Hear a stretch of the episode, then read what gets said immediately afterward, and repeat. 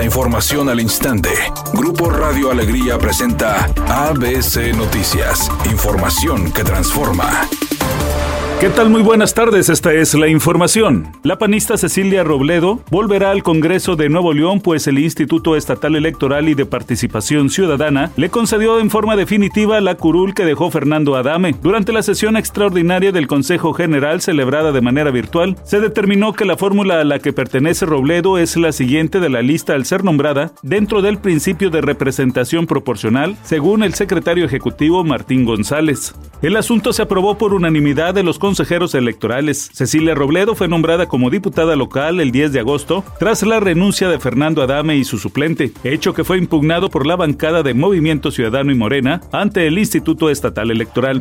El presidente del Consejo Coordinador Empresarial, Francisco Cervantes Díaz, informó que con el aumento del 20% a los salarios mínimos a partir del próximo 1 de enero, la clase trabajadora fortalece su poder adquisitivo y mejorará su calidad de vida. Por ello que el Consejo Coordinador Empresarial y los organismos que lo integran reiteramos nuestra disposición de diálogo, siempre con todos los sectores y alcanzar consensos en beneficios de las familias mexicanas. Tengan por seguro que seguiremos invirtiendo en nuestro país con una visión de dimensión social y trabajando incansablemente para generar más y mejores empleos, impulsando el desarrollo económico y crear estrategias que garanticen una mejor calidad de vida para todas y todos los mexicanos. Añadió que el sector empresarial seguirá colaborando con el gobierno federal en la construcción de un mejor futuro para México.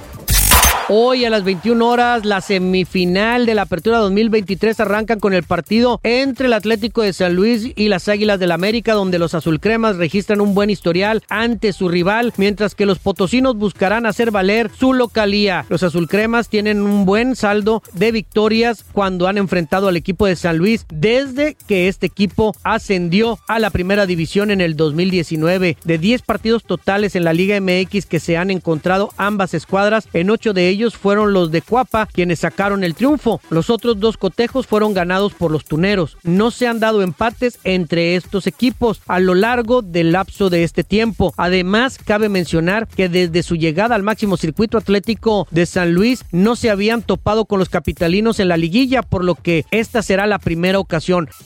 La conductora de televisión Andrea Legarreta dijo que, contrario a lo que todos piensan, sí pasará Navidad junto a Eric Rubin y, por supuesto, junto a sus hijas. Dijo que aunque su relación sentimental entre ella y Eric, las cosas van muy bien y son capaces de hacer cualquier cosa con tal de ver a sus hijas felices. Así que ellas podrán contar con la presencia de los dos en estas fechas tan especiales. Redacción y voz Eduardo Garza Hinojosa. Tenga usted una excelente tarde.